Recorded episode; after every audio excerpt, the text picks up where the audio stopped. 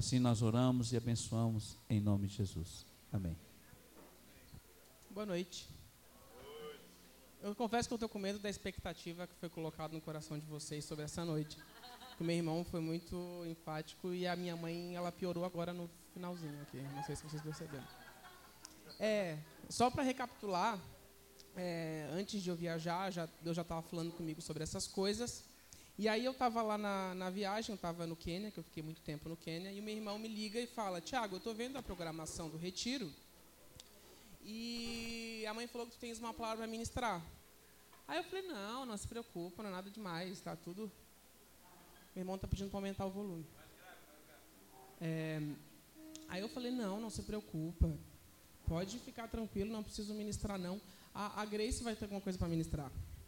Aí ele falou, não, eu acabei de ligar para ela, ela não tem. Tá, mas o pastor Fernando tem? Não, eu também falei, não. Pastor Beto? Não. E aí foi indo, e eu não consegui me desvencilhar dessa palavra de hoje. E eu não sei por que, que me colocaram no horário nobre, também nunca aconteceu isso, né? Eu quero dizer que eu, geralmente eu estou na administração da tarde, aquela que vocês estão com sono, e ninguém está com vontade de estar aqui, é a administração que eu tenho. Mas a gente não entende os planos de Deus. E parece que vai dar microfonia no microfone. Hã? Tá. Não, tudo bem. O que aconteceu? E na verdade essa palavra é uma continuação realmente do que Deus está falando nesse retiro. E é uma continuação também do que o pastor Beto ministrou domingo passado a respeito dos frutos do Espírito e os frutos da carne no nosso coração. E também é uma continuação de uma palavra que vocês dificilmente vão lembrar, que eu ministrei no Shekinah. Talvez um ou outro, ou a tia lá falou que lembra. uma pessoa lembra. Mas que significa que nós temos todos os dias, todos os dias nós temos, Deus dá a liberdade para que nós venhamos a fazer escolhas. E o título desse, dessa conferência profética é Avançando em Poder. Só que o meu irmão hoje de manhã ele falou que Deus não está preocupado com o teu problema, Deus não está preocupado com o meu problema. Ele está preocupado com o meu coração. Mas o problema é que é aí que está o nosso problema, dentro do nosso coração. E muitos de nós, nós temos andado, nós temos vivido, carregando grandes fardos nos nossos corações. E a grande maioria desses fardos, talvez 100% ou 99%, estão relacionados ao que uma outra pessoa fez contra nós. E esses fardos, quando a gente começa a pensar sobre qualquer coisa, pode ser sobre essa garrafa, d'água se eu começar a pensar que, sei lá, a Aimee tomou a metade dela e não poderia, mas todo dia eu começar a pensar isso vai me angustiando, e vai me angustiando, e eu vou ficando ferido, eu vou ficando magoado, e às vezes eu me perco na minha mágoa e na minha tristeza e eu nem lembro mais onde é que começou. E eu já tenho uma divisão contra ela. O que, que Deus tem falado? Que a gente, como corpo, como igreja, a gente é muito forte e que a gente não tem noção disso. A gente só vai ter essa noção realmente quando chegar no céu. E o inimigo, quando vem é, no, contra nós no coletivo, a gente realmente é muito forte e ele acaba saindo em retirada. Só que a gente sozinho, a gente não é forte. E ele sabe disso. E ele sabe onde é o problema de cada um e é aí que ele está querendo causar divisão. Por isso que Deus falou que a gente está com problemas de relacionamento, seja de cônjuge, seja de namoro, seja de amizade, seja de pais e filhos. Porque Ele quer causar divisão, porque juntos nós somos muito fortes. Se a gente for para a palavra, eu vou ler alguns textos, mas esse daqui agora não, mas que é a história de Davi, que é muito conhecida. A gente pega a história de Davi e a gente sabe, como a gente está lendo, que a gente, a gente já vê o começo, o meio e o fim de Davi. E os pecados de Davi, eles foram enormes. Ele realmente foi uma pessoa, ele mentiu, ele se fingiu de louco para não ser morto, que também é mentira. Ele desejou uma mulher, não obstante, trouxe ela para casa. E aí, para tentar consertar, encobertar o que ele tinha feito, ele resolveu matar o marido. E foram pecados enormes. Foram falhas enormes. Mas eu não sei você, mas eu, quando leio a história de Davi, eu não consigo focar no, no erro dele. Porque quem foi Davi? A gente consegue ver o começo, o meio e o fim de Davi. A gente sabe que o que ele foi em Deus e ele foi o maior rei de todo Israel até o dia de hoje, porque a gente sabe toda a história de Davi até o fim. Mas talvez se eu e você a gente estivesse lá no reino de Davi e a gente visse e compreendesse esses pecados de Davi, não, esse não é meu rei, eu não quero isso, ele matou alguém, isso está isso não, isso tá injusto, isso é injusto. Talvez muitos fizeram isso, eu não sei o que aconteceu com a família da Betseba. Que ele simplesmente, né, tá, eu sou rei, eu posso fazer o que eu quiser, venha. Ela, ela, tinha família, ela tinha amigos, ela tinha pessoas em volta dela, as pessoas acharam que aquilo era uma injustiça. Só que Davi descobriu uma chave. Que não era as falhas de Davi, não era o pecado de Davi, não era nada do que ele podia ser como homem, como carne. Mas ele conseguiu encontrar perante o Senhor um coração quebrantado e um coração arrependido. E um coração arrependido e quebrantado, ele move o coração de Deus e não existe absolutamente nada que a nossa mente possa imaginar que não tenha perdão para Deus. Eu li uma, uma frase de uma pessoa, uma amiga que postou há um tempo atrás, e essa frase ela falou muito comigo, que ela era, fala o seguinte: Eu sou mais fraco do que eu pensava que eu era, mas eu não sou mais fraco do que Deus já sabia que eu era. Eu vou ler de novo. Eu sou mais fraco do que eu pensava que eu era, mas eu não sou mais fraco do que Deus já sabia que eu era. O que, que isso significa? Que antes de você falhar, Deus já sabe que você vai falhar e aonde você vai falhar. E o problema não é a sua falha, o problema é como você vai se levantar. Se você realmente vai para Deus, ou se você, não sei, vai deprimir, se você vai ficar carregando esse fardo no coração. Aí eu pergunto: existe alguma coisa imperdoável para Deus, Grace? que a gente não está. Ela falou a blasfêmia contra o Espírito Santo, que é uma coisa que na Bíblia ninguém sabe dizer, ah, é essa mesa aqui. É uma coisa muito ambígua. Mas a nossa mente humana, que seria os assassinos, o serial killer, ainda assim há perdão para esses. Assim como já teve. A cruz uh, a gente, o Velho Testamento é a maior parte da Bíblia. Todas as histórias estão lá. A arca de Noé está lá, que apenas Noé e a sua família foram salvos porque toda a humanidade estava contra aos preceitos de Deus. E todos acabaram perecendo. No Velho Testamento a gente tem a história de Davi, de Golias. A gente tem os. Eram 300? Os, o, que, que Elias 400, os 450 profetas de Baal que, que, que morreram. E todo o Velho Testamento está recheado de, do povo de Israel e dos inimigos do Senhor que pereceram. O próprio Faraó.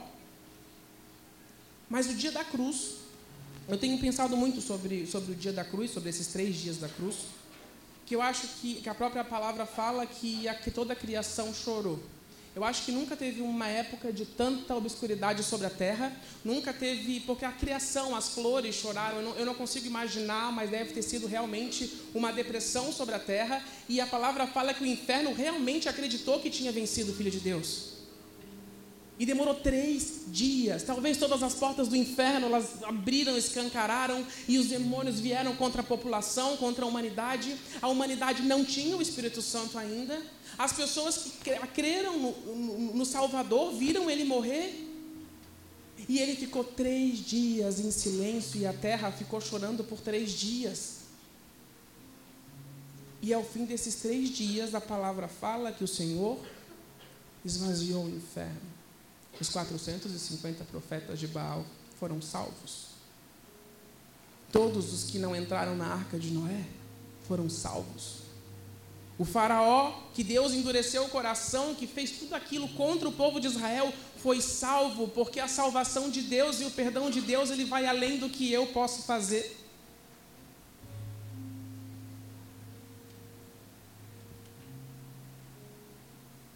E aí, não sei se você já pensou sobre isso. Poxa, eu sou uma pessoa tão errada.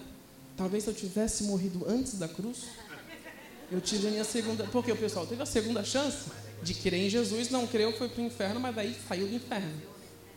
Aí fala, poxa, agora, né? Eu não tenho essa segunda chance. Mas quando Deus fala que a misericórdia dele se renova a cada manhã, é uma segunda chance a cada manhã. Quando o Espírito Santo de Deus veio à Terra, ele deu uma segunda chance a cada manhã. Se ontem eu errei, hoje eu posso me levantar. A misericórdia se renovou, que é a causa de eu não ser destruído e consumido. E ele me dá uma nova chance de acertar. Mas qual que é o desejo do meu coração? Qual que é o desejo do teu coração de acertar?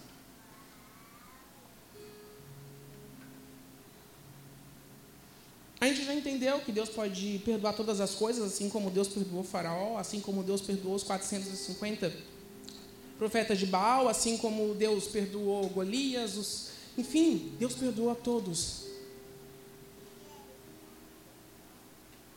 Mas se eu faço alguma coisa contra a pastora Elisa ou a pastora Elisa contra mim, eu também estou disposto a perdoar ou não.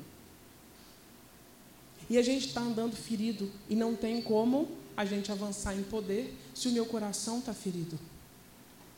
Se o meu coração está ferido entre os relacionamentos, os relacionamentos eles não vão se quebrar sem ferida.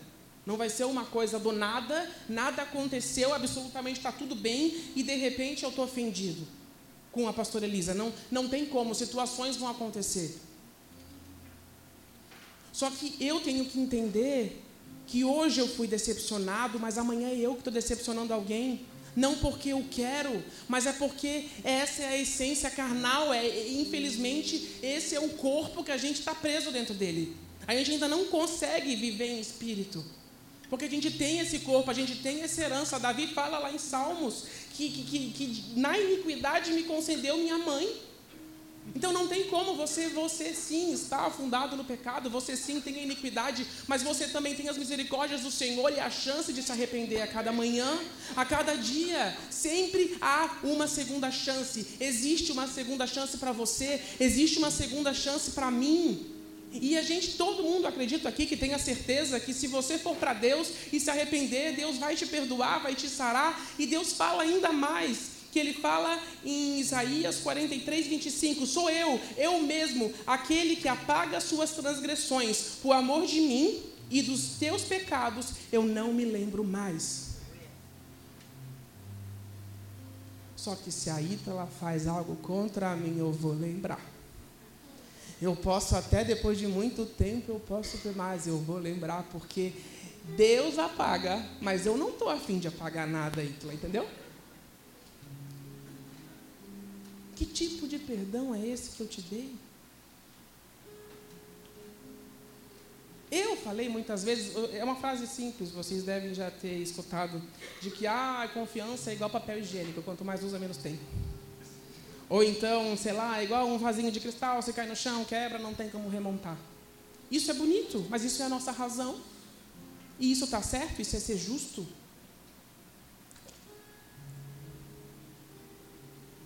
Só que não é assim. Quantos vasinhos eu já quebrei e o Senhor restaurou? Quantos vasinhos tu quebrou, Grace? A Grace foi uma cristaleira inteira, na verdade. Eu não queria falar nada. Mas Deus não age com a gente da mesma forma que a gente age com as pessoas. Que bom! Só que eu não tenho como avançar em poder, pastora se eu não for parecido com Jesus e, e, tentar, a gente nunca vai ser. Eu não queria, né? Mas você nunca vai ser parecido com Jesus. Só que todo dia a gente tem que tentar ser parecido com Jesus.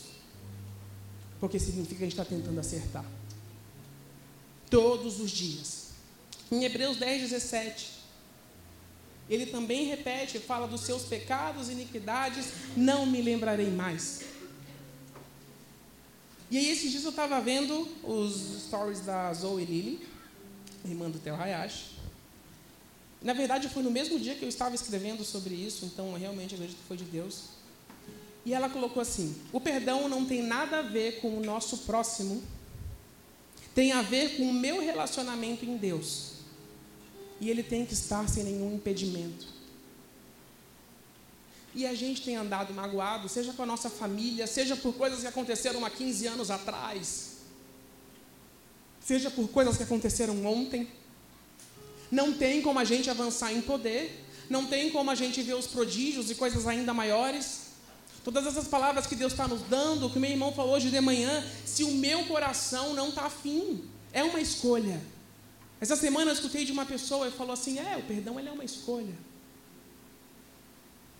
Qual que é a tua escolha? Qual é a minha escolha todo dia quando se renova a minha misericórdia? A minha escolha é realmente perdoar?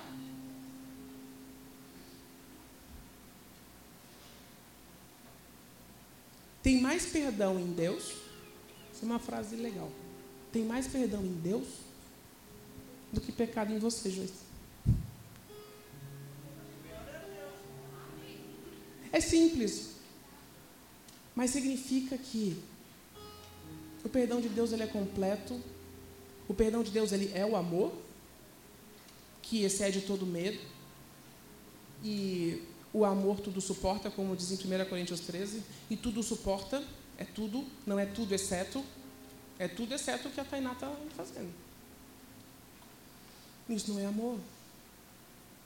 Então a gente só vai conseguir realmente avançar em poder quando o nosso coração ele estiver livre para o Espírito Santo poder atuar. E o Espírito Santo ele só vai poder atuar quando eu poder realmente colocar os pés na cruz dos nossos fardos, e os nossos fardos e os nossos problemas estão dentro dos nossos corações. O seu fardo está dentro do seu coração. E não importa o que, que tem aí dentro, porque se está aí dentro e está amargurado, é porque você realmente tem razão. Porque ninguém vai ficar triste sem ter razão. Por mais que você não tenha na sua mente, você acha que você tem razão. Ou então, o que meu irmão falou sobre. É, não é hipótese. O que, tu falou? Suposição. Mesma coisa. Às vezes o problema é assim, mas na minha cabeça ele já está maior e aquilo ali virou uma verdade já na minha vida e eu não sei e você chegue para a pessoa, dê a oportunidade da pessoa te pedir perdão. E a segunda coisa, Os frutos do Espírito, ele é alegria, paz, longanimidade, benignidade, mansidão, domínio próprio, paciência e o amor. Mas a nossa carne, ela não consegue achar que realmente o pedido de perdão é o suficiente. Porque a gente quer alguma coisa a mais. Grace, tu não pode simplesmente. Não, não, tu não, olha o que tu fez para mim, como é que tu pode. Hum, acabou? Agora assim, é, não tem. O que que tu. A gente tem uma. Nossa carne quer que. A gente quer ver, a gente quer ver pagar por aquilo. Só que a cruz não foi isso. A cruz Deus falou só, eu te perdoo. O ladrão da cruz, o que não quis o Senhor, também entrou no paraíso. Talvez o outro sentou num lugar melhor, né? Mais perto da. Mas ele também entrou, porque Jesus, a Bíblia fala que ele foi o último a morrer. Ou seja, esse aí, esse aí tá feliz. Esse daí tá cantando o som da festa. Uh, esse daí tá cantando o som da festa. Porque ele teve a última oportunidade e ele não quis, e possivelmente ele foi a última pessoa que foi pega do inferno. Porque o perdão de Deus ele é completo e o perdão de Deus é só. Como Jesus fez com tantas vezes. Sabe, simplesmente eu te perdoo, vai e não peques mais, Débora. E ele sabia que a Débora ia pecar. Mas ele falou, vai não peques mais. É impossível. Ah, então a partir de hoje, não, só se ela morreu realmente, né? Porque a gente está preso, infelizmente. Paulo fala: o mal que eu não quero, eu faço, eu faço, eu faço, e o bem que eu não quero, meu Deus, não dá. Não consigo. Não consigo, porque quando eu percebo, eu já fiz alguma coisa errada. Quando, quando eu penso um pouquinho a mais, eu já fiz alguma coisa errada. Mas deixa eu te dizer: você vai fazer mais ainda. Talvez você vá pecar hoje, quando sair daqui, talvez amanhã, talvez depois de amanhã, talvez hoje, amanhã, depois de amanhã e depois de amanhã. Só que o, o negócio não é o você pecar, mas é se nós estamos dispostos a ir para o Senhor. Porque Ele é fiel e justo para nos perdoar, para nos lavar de toda a impureza do, do, nosso pecado, da nossa iniquidade, do que a gente fez contra alguém e do que alguém fez contra a gente. Só que a gente precisa dessa escolha. Eu tenho que querer. Eu não tenho como, nem o céu, nem o inferno, ele vai contra a tua vontade. Porque o livre-arbítrio é muito grande, é uma ferramenta enorme que o Senhor te deu. Nem Deus, nem Satanás vai mexer no teu livre-arbítrio. Mas se você não quiser, tudo bem. Você vai pegar o seu coração ofendido, o seu coração amargurado, triste. Você vai sair, você vai para outro lugar, mas o seu coração vai continuar amargurado, triste, porque não é mudando de lugar que vai, os seus problemas eles vão junto contigo. Max Lucado fala naquele livro Movidos pela Eternidade, se eu não me engano. Ele fala sobre perdão, ele fala o seguinte: perdão não é reconhecer que outra pessoa está certa. Perdão é reconhecer que Deus está certo acima de todos. Porque Deus fala, perdoa. Ah, é sete vezes sete. Talvez você já tenha passado dessa conta. Mas Deus fala, então perdoa mais um pouquinho. Eu falei, o quê? Sete vezes sete é pouco, é, desculpa, mas é, a vida é assim. É 70 vezes 7, a palavra certa. Mas é, o que, que Deus quis dizer? Que não tem limite. Não importa se for a pastora Elisa, se for o pastor Adilson, se for o meu pai, se for a Taira, eu tenho que perdoar todas as vezes, porque o Senhor também me perdoa todas as vezes. E não tem como eu ser parecido com o Senhor, não tem como eu ter autoridade, não tem como eu avançar em poder se eu não perdoar e me perdoar também, porque tem pessoas aqui que elas não se perdoam por coisas que elas fizeram. Você fez coisas horríveis. Você quer saber? Você é uma bosta. Verdade? Quanto mais você se conhece, mais você entende o quão ruim você é, você não presta. Se a gente tivesse cheiro, ia ser fedido. Porque não, tem gente que é fedido, né, Mateus? Não queria falar nada, nem expor as pessoas. É, a Jennifer está defendendo porque é o amor, né? Mas o problema é que a gente realmente acha da gente mais do que convém. A gente se acha acima, a gente acha que pelas nossas próprias forças a gente consegue fazer as coisas. Mas quando a gente entende que a gente só consegue fazer as coisas porque a gente está junto. Então a gente só consegue fazer as coisas. A gente só chegou em 151 nações porque nós chegamos juntos. A gente só fechou as portas do inferno porque nós fechamos juntos, não importa quem foi importa o todo? Porque senão não teria igreja. Deus teria levantado apenas uma pessoa e falado: vai, faz as coisas todas, pega a nação toda, faz de uma vez só. Não precisa das outras pessoas, mas a gente precisa da intercessão e Deus faz as coisas ruins acontecerem na nossa vida, porque isso eu já falei outras vezes. Se eu fosse Deus, desculpa, deixa eu só falar isso adendo, Clé. É muito melhor que você fique passando coisa ruim na vida, porque você fica perto de Deus, você. Ah, Aí você se arrepende, aí tu fala, Deus, é tudo que eu tenho. Aí o negócio volta a ficar bem. Ah, então tá bom. Então é isso. Mas daí é uma questão de uma semana, né? Aí tu volta, mas o problema é quando a gente já não liga mais e não vai mais para o Senhor quando cai. Quando eu ofendo alguém, a pastora Elisa, eu não ligo mais. Só mais um. Quer ficar ofendida comigo? Entra na fila, né? Tanta gente já ficou. Porque isso não mexe mais no nosso coração. Mas eu acredito que se você está aqui essa noite é porque você realmente quer avançar em poder. Porque você realmente acredita que Deus tem um ministério para você.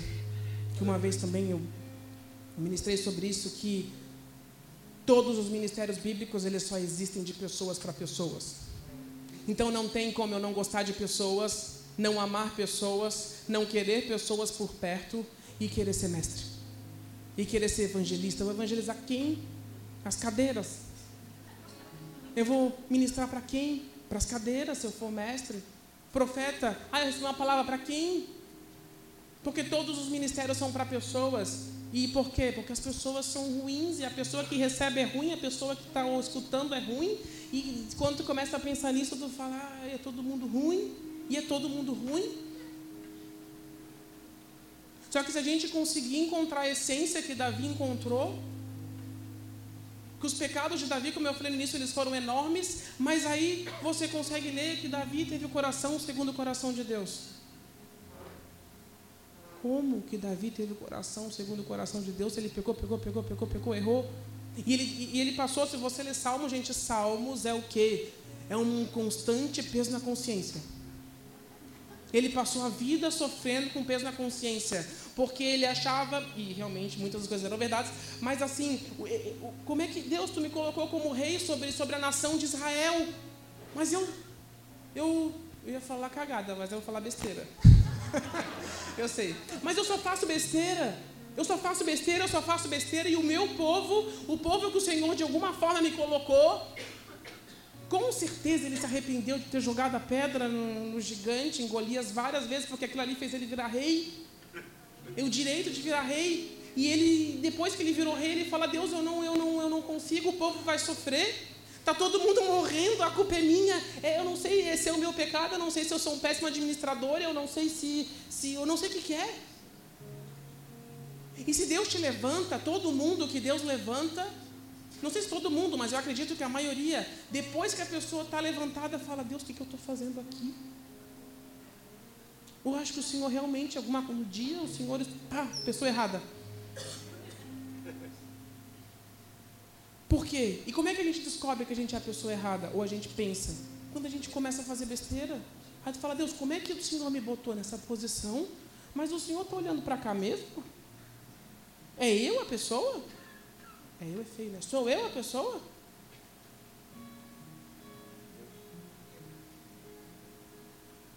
A ausência de perdão, ela não vai matar a pessoa que recebe, mas ela mata a pessoa que retém. Se eu fizer alguma coisa contra a pastora Elisa e eu tanto faz eu. Se eu não quero me arrepender ou se eu quero me arrepender, isso é.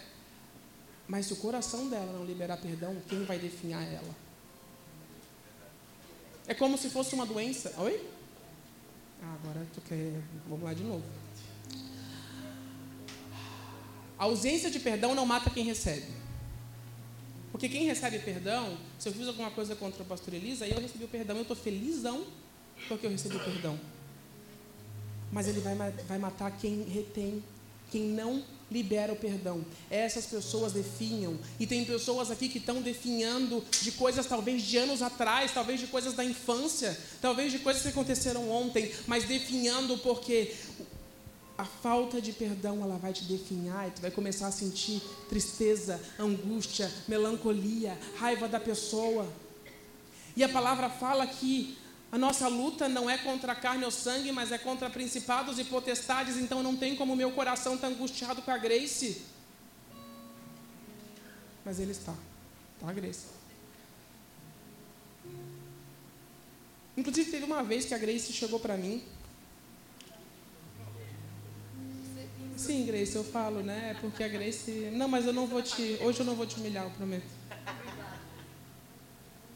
Mas a Grace, né, eu acho que o pessoal do Ebru tem mais convivência, no sentido de que a Grace, ela olha no olho da pessoa, ela é bem séria, ela vai lá, dá, dá na, na, cara da pessoa e ela simplesmente vai embora. Já perceberam, né?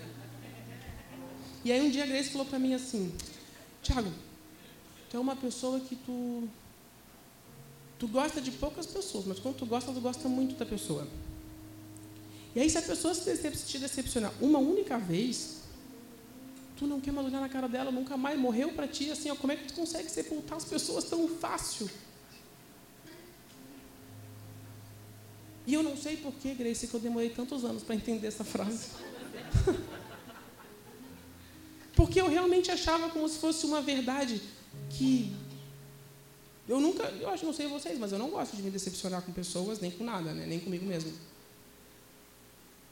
Só que a decepção, ela, ela por muito tempo, ela, ela me feria, às vezes nem eram coisas sérias, mas às vezes ela me feria tanto que isso endurecia meu coração cada vez mais e ela vai endurecer o teu coração. Numa aula do FAP tem, estava com a pastora Elisa e eu não lembro mais outras pessoas do grupo, e aí eu era alguma coisa sobre igreja e eu dei a minha opinião. Aí a pastora Elisa ficou bem séria. Aí ela falou assim, ó, ah, eu acho isso muito forte, eu já penso diferente. Aí aquela hora eu fiquei pensando, nossa, eu acho que eu fui pesado. Mas eu realmente por muito tempo endureci meu coração porque eu vi. É muito bom ter exemplos bons em casa, mas esses exemplos bons sofrem. E é muito difícil tu amar alguém que deixa a tua mãe chorando por três dias. A tua vontade é que a pessoa vá.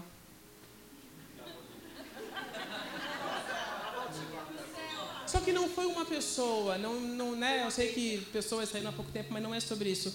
Eu estou falando sobre a vida inteira, desde que eu nasci assim. Porque hoje vocês estão aqui felizes, amando, abraçando, amanhã vocês estão saindo, chutando tudo, falando que ninguém ama. E, e, de verdade, os meus pais, eles amam vocês. Eles oram todo dia por vocês. Mas vocês não acreditam. e aí isso me fazia muito tempo assim, ó. Vou orar também. Uhum. Não, eu estou vendo como dá certo, né? É tão bom. Gente, olha, você pensa uma coisa que vale a pena é amar os outros. Porque dá muito certo, tu sai feliz, é, é uma alegria a vida toda. Na verdade, amar as pessoas é uma vida de sofrimento a vida toda. É verdade. A conclusão é que obedecer ao Senhor é uma vida de sofrimento. Mas eu quero ser parecido com Deus. E Deus teve uma vida de sofrimento na terra. Então, ser parecido com Deus, infelizmente, tem uma vida de sofrimento. É um sofrimento amar Débora. É. É uma decepção atrás da outra. Só que que Deus fala? Ama, ama, ama. Uma frase que se fala muito dentro de igreja, mas que ninguém faz. Mas assim, todo mundo conhece a parte do da outra face, né? Gente, não, ninguém dá outra face. É aquela, isso daí é aquela missão impossível. É, aquela, é que nem tu falar, ah, vou ser parecido com Jesus hoje. Não vai ser, tu tem que tentar. É, tu tem que tentar, mas é, é uma coisa que eu acho que o nosso corpo, olha, a pessoa tem que ser muito, não sei, é muita santidade na vida da pessoa para a pessoa bate agora de novo. E dificilmente a batida, o soco, ele é realmente físico. Ele é no coração e na alma. E a gente está tão ferido.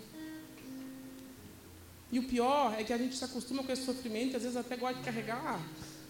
Gosta de. Ah, é verdade.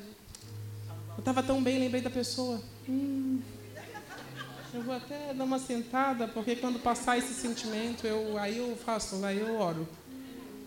E aí essa semana eu estava conversando sobre isso com uma pessoa. E aí a gente estava tendo um posto de gasolina e aí a pessoa começou a chorar. Eu falei, menos, menos, menos. Eu sei que eu estou falando errado, tá? É, é, vergonha alheia. Era um posto de gasolina. Aí a pessoa assim, ó. Ah, não, mas é porque tô, no meu trabalho é uma perseguição. E as pessoas realmente estão fazendo, é, é de, de ruindade. Aí eu falei, é, tu tem razão. Aí tu sabe que assim, ó o que eu posso te dizer é o que a Bíblia fala. Ela fala para te orar pela pessoa e perdoar. Mas eu sei que eu não sei se no teu lugar eu ia conseguir. Eu estou falando só, já que está chorando na minha frente, a gente tem que falar alguma coisa também. Então, para a gente não falar besteira, a gente fala o quê? A gente fala que, ó, a Bíblia fala isso, mas como eu não estou no teu caminho, eu não estou na tua pele, eu não estou sendo o ofendido, pisado.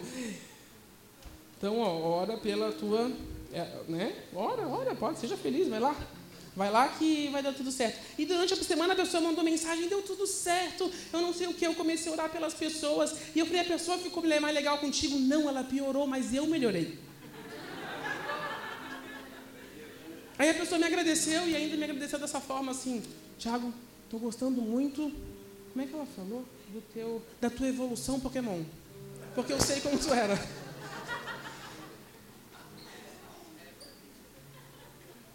Mas é que isso realmente é o que Deus tem para nós, porque não tem como, não tem como a gente avançar em poder, não tem como a gente ver maravilhas, não adianta de nada a gente encher estádios, não adianta nada se a gente começar a se dividir. E como é que a gente acaba com uma divisão? Em primeiro lugar, como a Bíblia fala, não tô, é a mesma história. Eu vou falar o que a Bíblia fala. Não estou falando que é o que eu hum, consigo fazer. Mas eu, né? É, a gente né, tem que tentar. Primeiro, a gente tem que ir para Deus. E pedir o perdão de Deus, e pedir a súplica de Deus, e pedir o arrependimento perante Deus. Depois, o que, que a Bíblia fala? Se eu tenho alguma coisa contra alguém, se você tem alguma coisa contra seu irmão, alguém continua para mim? Vai lá no irmão. E aí pede perdão. Mas se você é o ofendido, vai lá e fala, olha só, libera perdão. Ou se você não tem essa oportunidade porque a pessoa está longe, ainda assim vai para Deus e fala, eu libero perdão. Conseguir. Hipoteticamente, tá? E agora o que eu faço com a confiança? Não, não. Hum, perdão, confiança. Eu por muito tempo usava, porque a gente consegue na Bíblia explicação para qualquer coisa. E tem frase melhor do que aquela: tempo de abraçar e tempo de deixar o abraço. Gente, usava isso na minha vida. Perdoei, mas é tempo de deixar o abraço. Não. Gente, eu estava fazendo a minha vontade, daí eu escolhi um versículo aleatório que podia me compadecer da minha vontade e eu estava seguindo a Bíblia. E a Grace não viesse falar para mim que eu não estava. Só que isso não é perdão. Isso não é perdão. Deus não faz isso contigo. Olha, eu te perdoei, mas nunca mais olhar na minha cara. Tá? Eu te perdoei, mas se tu chegar perto do altar, eu fumino. Tá? Cara, isso é o que eu estou fazendo com as pessoas. Mas Deus não faz isso comigo. E quando eu entendi que a decepção me feria, mas que, cara, como eu decepcionei pessoas também. Como eu errei com pessoas também. Como eu tenho errado com Deus também. Eu sei que você foi colocado muita expectativa, desculpa, não, não, não, era, não fui eu, foi meu irmão, então o problema é dele. Mas o que, que o Senhor quer falar essa noite? Eu consigo imaginar os relacionamentos quando fala que está dividido naquele aquele fim de, de lago na seca que fica todo craquelado. E eu acho que está craquelado, mas ele não está dividido. E é por isso que o Senhor fala, porque o Senhor fala para que a gente possa ter tempo de consertar, para que a gente possa ter tempo de perdoar, para que a gente possa ter tempo de restaurar. E a restauração de Deus ela é completa. E Deus é Deus, Deus consegue curar o negócio sem ter, sem ter cicatriz. Por quê? Porque Ele faz milagre, Ele consegue. Só que Ele só vai conseguir se eu me esforçar para isso. Se eu não desistir das pessoas. Eu não sei como, mas os meus pais eles não desistem de vocês. Eu ainda não cheguei nesse também, como é que se fala? Evolução Pokémon. Não cheguei. Mas eles conseguem? E eles não estão nem aí se vocês não estão amando eles. Mas eles estão lá todo dia de manhã. Às vezes eu estou com sono, eu acordo com a trombeta no meu ouvido. Sim. Porque meu pai é desses, ele não importa, ele vai tocar trombeta, tá? Ele não, não, não tem problema, ele vai tocar trombeta. E eles vão orar por todo mundo, eles vão passar a espada por todo mundo. É espírito de tudo que tem para passar a espada, e vai lá um por um, e demora um tempão. E aí eles saem de lá, tá tudo bem, passa, pega um, um telefonema, pronto. Minha mãe já desaba, começa a chorar, chorar, chorar, chorar.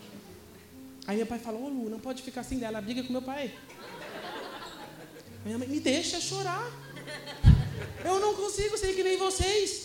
Eu sofro. E ela começa a ficar brava, e aí tudo que ela está brava com a pessoa, ela começa a descontar na gente. Hã? Não, aí, aí o que acontece? Ela não consegue, aqui, comigo com o pai, aí ela vai ligar pro meu irmão para ver se meu irmão concorda. Meu irmão.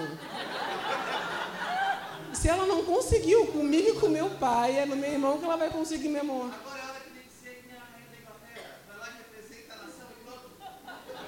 Aí eu não consigo. Eu tô, eu tô ruim.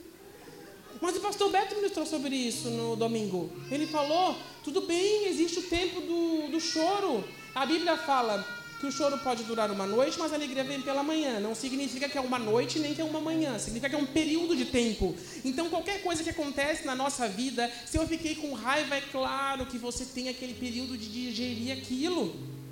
O da tristeza pode ser uma pessoa que você ama muito, mas a pessoa faleceu, depende do, cada um tem o seu tempo. Mas uma hora você vai parar de chorar por quê? Porque é o tempo que a Bíblia fala e todo dia de manhã a misericórdia está se renovando, a misericórdia te dá força para continuar. A misericórdia ela te dá força para conseguir perdoar. A misericórdia te dá tudo, todas as ferramentas elas estão na misericórdia de Deus. E elas foram se renovadas, elas foram renovadas essa manhã na sua vida. E amanhã de manhã elas serão de novo. E se você errou hoje, Amanhã você vai ter uma outra oportunidade. Eu preciso pegar meu celular que eu esqueci um texto lá dentro. Peraí. Agora que eu lembrei.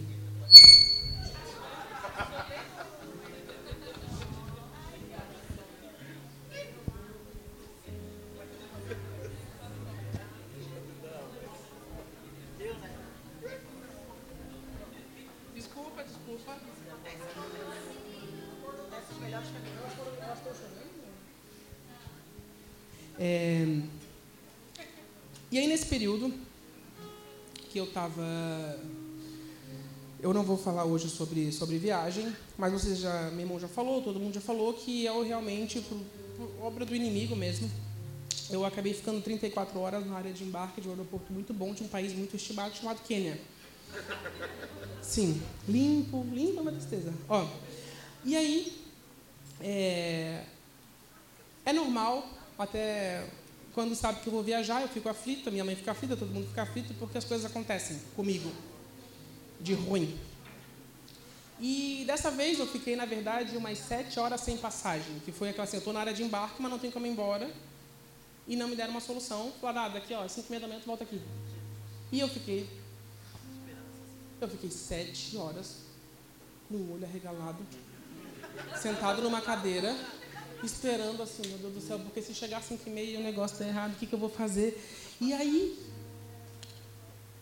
o que acontece na minha vida, geralmente, quando dá alguma coisa errada, eu pego o telefone e ligo para o meu pai. Meu pai não tinha nada do que me ajudar. Ele não ia ligar para a companhia e falar, ô oh, moça, deixa meu filho embora. Ele não ele não, ele não, não era além também das, do que ele podia fazer. Mas meu pai, calma, filho, tá tudo bem. É. E eu, não, não tá tudo bem. E a minha razão falava, não, não tá tudo bem, eu sei que não tá tudo bem. Só que a voz do pai acalma. E aí, aí passava uma hora, eu ligava de novo. E ele, tá tudo bem, não tá, mas tá, continua falando. Aí. Isso. Aí eu ficava falando qualquer coisa sobre a vida alheia. Aí meu pai, é verdade, meu filho. Por quê? Porque a voz do pai acalma. E tem muita gente aqui aflito e não está indo para não está ligando para o pai. A gente tem que se ajoelhar e escutar a voz do pai, porque a voz do pai vai acalmar o teu coração. Mesmo com a tua razão falando que não vai. Não tinha como meu pai falar que estava tudo bem, as coisas. Ah, agora ficou bem. Só que acalma. E a voz de Deus acalma o teu coração. Ele, ele é a voz que acalma a tempestade. E não existe nenhuma tempestade que Deus não possa acalmar. Não existe nenhuma tempestade que Deus não possa acalmar na sua vida. Só que não vai ter como Ele acalmar uma tempestade se você não estiver disposto a ouvir a voz do Pai.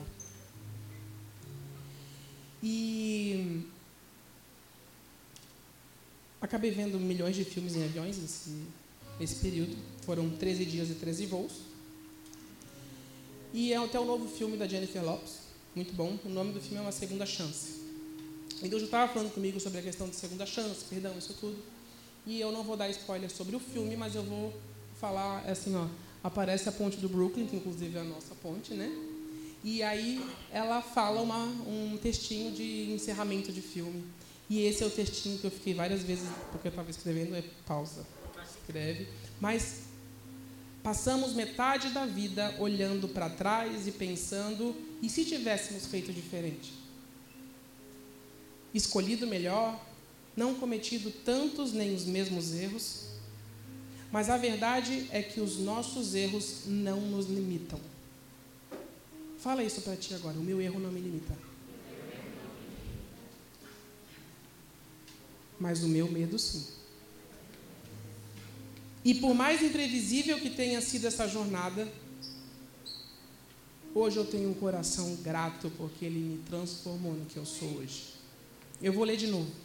Passamos metade da vida olhando para trás e pensando: e se eu tivesse feito diferente, escolhido melhor, não cometido tantos nem os mesmos erros? Mas a verdade é que os nossos erros eles não nos limitam, os nossos medos sim. E por mais imprevisível que tenha sido essa jornada, eu tenho o coração grato porque eu sei que ela me trouxe aqui, me transformou quem eu sou.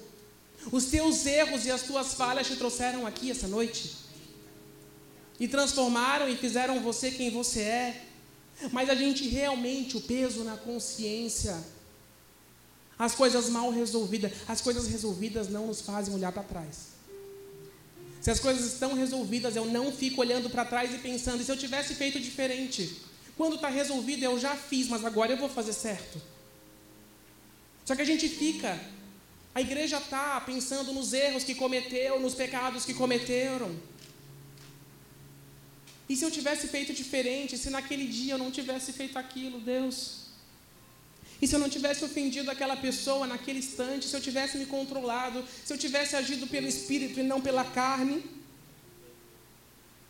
A gente não pode mudar o passado.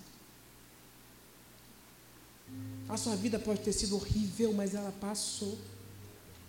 E desde o momento que a misericórdia de Deus se renovou, ali você tem uma nova chance. E se você ainda errou no outro dia, você tem uma nova chance. E Deus te dá uma nova chance até o fim dos seus dias, todos os dias, de você liberar perdão, de você não ter ofensa no seu coração, de você jogar as tristezas para fora, que a palavra também fala, assim como eu falei que a cruz tem o poder, ela trouxe a salvação para todos antes da cruz, e ela nos dá a salvação todos os dias com as misericórdias.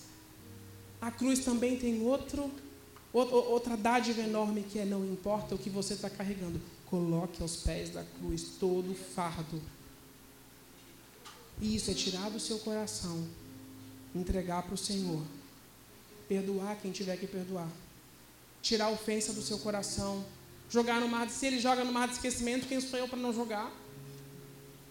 Se ele joga o meu pecado, por que, que eu não vou jogar o que a Tainá fez contra mim?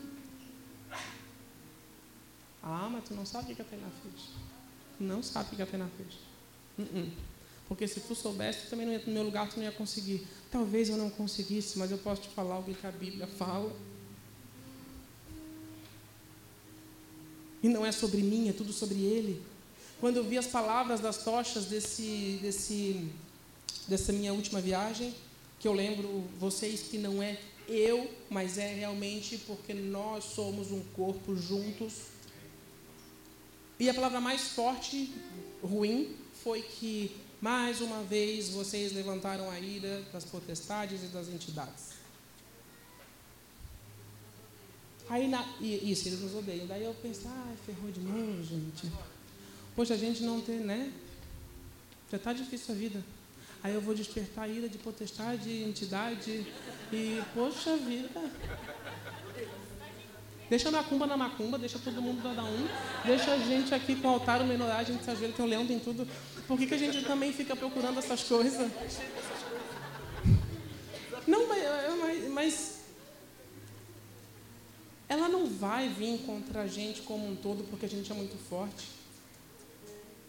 Teve uma palavra também nesse período que eu estava viajando, é, que foi pessoal de uma pessoa, de duas pessoas, não lembro bem.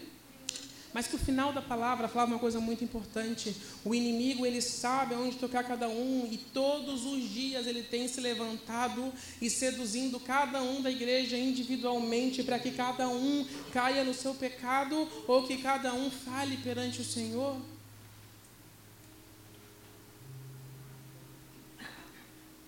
E você vai falhar. Só que existe mais perdão em Deus do que pecado em você. Existe mais perdão em Deus do que falha em você. E quem é você para reter perdão? Quem sou eu para reter perdão? Quem sou eu para dizer que a pastora Andréa não ama? Agora eu virei o posto do amor também. Agora eu posso, eu posso dizer que ela não ama como se eu amasse muita gente. Só que essa é uma frase tão corriqueira quando alguém sai da igreja. Ah, não, não amam. Não amam, não amam. Ô oh, amigo, e tu lá ama quem? Tu não ama ninguém. Aí depois quer ser amado. Eu, as pessoas elas, elas chegam na igreja, elas não falam com ninguém e vão embora brava porque ninguém falou comigo. Se eu quero conversar, eu abro a minha boca e vou falar com alguém. Mas não, eu estou ofendido porque ninguém da igreja falou comigo. Eu estava lá, eu fiquei o culto inteiro e ninguém veio falar comigo. Tu foi falar com quem, desgraça? Outra frase dentro de igreja. Porque não dá, eu não tenho amigos. Mas amigo não é uma coisa que dá. Ui, amigo. Gente, é uma. Ah, acontece. Só que só vai acontecer quando as duas partes forem amigáveis. Então não tem como tu culpar alguém que eu não tenho amigo, mas é o problema provavelmente não vai estar na maioria. Porque não teve um que tu conseguiu um, né? É, uh, um amiguinho, gente. Né? Um, não, não, não é uma pessoa, não, não precisa ser aquela pessoa, uh, que agrega todo mundo, todo mundo. Não, mas um, a pessoa fica ofendida porque não tem um amigo. Mas o que, que a pessoa espera também? Eu não sei o que a pessoa espera de amizade. O problema são as expectativas. A pessoa acha que, meu, vai ser. na Mulher tem muita expectativa. E aí se frustra. Porque se você bota expectativa, você vai se frustrar e aí amanhã você vai botar mais expectativa, você vai se frustrar. E outra coisa que é o nosso não, não, é um pecado, mas é uma grande falha nossa de pessoas como igreja, a gente se compara. A gente se compara, ah, porque aquele pastor faz isso, aquele não faz. É claro, são diferentes. A moça da, ali debaixo do papelzinho achou que eu era gêmeo do meu irmão. Deus me livre. Gente, é, é, vocês não sabem como meu irmão é uma pessoa chata. E assim, eu lembro que a Fran, quando a Fran falou assim, ó, vou casar, eu falei, Fran, não tem devolução. Não tem, pega pra ti. Eu não, eu não sei se tu sabe onde é que tá se metendo, mas é, a vida é assim. A gente faz uma escolha, casamento também é uma tudo é uma escolha. Perdão é uma escolha, casamento é uma escolha. Ai, mas eu não gosto mais dele, é uma escolha tua, o problema é teu e vai ficar com isso o resto da vida. Ah, mas eu escolhi errado. Escolheu errado. Quem nunca escolheu alguma coisa errada? Só que toda escolha tem uma consequência. Agora, hã? meu irmão teve três consequências. Não, as consequências são boas. Não sei se para Fran. Mas a gente quer ter escolha, de, a gente quer ter livre escolha todo o tempo e não quer consequência. Toda escolha tem, inclusive perdoar tem consequência. Boa, mas tem consequência. Sempre que as nossas decisões estiverem firmadas na palavra e no que Deus quer, as consequências serão boas. Porque não tem como a pessoa liberar perdão e andar triste, amargurada. Não tem como a pessoa liberar e amar as pessoas como Deus quer que ame. E a pessoa andar triste, amargurada, porque não tem como, porque isso são frutos do Espírito. A pessoa vai estar andando por frutos do Espírito e não tem como o fruto do Espírito estar junto com coisas que são frutos da carne. A amargura, a tristeza. Para cada fruto do Espírito tem um fruto da carne também. Só que a gente está comendo muito mais fruto da carne do que os frutos do Espírito. O pastor Beto estava preocupado domingo passado. Tiago, eu estava ali sentado no, no, no, chão, que ter a apresentação das crianças, daí o pastor Beto sentou ali do lado e falou: Pois é, né? Hoje é dia dos pais, mas o teu pai me falou para eu falar essa palavra dura para a igreja. Aí eu falei, pastor, mas foi tão bom para mim, eu não sei se para os pais que estavam esperando. Assim, ó, os pais, os pais realmente estavam esperando alguma coisa, né? Ah, Deus é pai, Ele ama todo mundo. E a palavra foi raça de víboras, não serve para nada. Só que eu estava tão nessa vibe mesmo que eu falei, não, tem, não sirvo mesmo, pastor, foi bom. Para os outros, não sei, mas para mim foi muito bom. Só que conversando com as pessoas, realmente foi muito bom, porque não é, não é a questão, não é a gente, mas é o Espírito Santo que agiu no, através do pastor naquele dia. É o Espírito Santo que vai agir todos os dias nas nossas vidas. E a gente tem que perdoar, a gente tem que amar, a gente tem que fazer a vontade de Deus acima de todas as coisas. É bonito, é poético. Não é fácil. Se eu estiver amargurado com alguém, para ela não muda nada, mas para mim muda tudo. Porque eu estou doente, a minha alma está doente. Alma doente. O mundo está com uma alma doente. A Tari e a Joy, elas se beneficiam disso. Tá? As psicólogas do que da alma doente. E por que, que cada vez mais as pessoas precisam, e elas precisam de verdade porque a alma está doente? E as pessoas elas não querem Jesus. Bom, então trata o resto da vida lá, tenta ser melhor a vida. Mas a gente tem o manual, a gente tem a Bíblia, a gente tem o Senhor, a gente sabe como sarar as nossas feridas. E é muito simples, o reino é muito simples, só que fazer é muito difícil. É claro que todo mundo sabe aqui sobre perdoar, o que é perdão, por que perdoar. Só que eu estou escolhendo a minha amargura, eu estou escolhendo, é uma escolha minha, eu quero ficar amargurado, porque lá em 1974 a minha mãe olhou para mim, a minha mãe, em 1900 eu não sei quando, ela meu irmão, ele falou que eu não arrumo as coisas. Eu não arrumo, eu não gosto, eu não sou uma pessoa organizada e eu me sinto bem assim, eu não preciso estar organizado. Mas as pessoas ao meu redor, elas ficam muito incomodadas, mas eu não estou incomodado. E aí, eu era criança e a minha mãe não sei, era, a minha mãe sempre ficava brigando por causa de armário. Ela é uma coisa, não sei, ela gosta de arrumar armário. Não, ela gosta que eu arrumasse armário.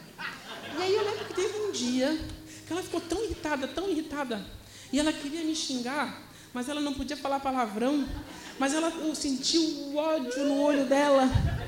E ela mandou me catar. Ai, mas aquilo me feriu tanto, minha mãe mandou me catar, gente. Eu juro, volta e meia eu falo pra ela que um dia eu lembro da cena. Ela congelou na minha mente, a minha mãe irada comigo mandando me catar. Eu devia ter uns cinco anos, mas isso daí, ó, é, é não foi um palavrão, não foi nada, mas eu amargurei ali, eu, eu levei pro coração. Eu levei pro coração porque era só porcaria de um armário. Eu não queria arrumar, eu não gosto de arrumar armário. Eu não gosto de arrumar nada.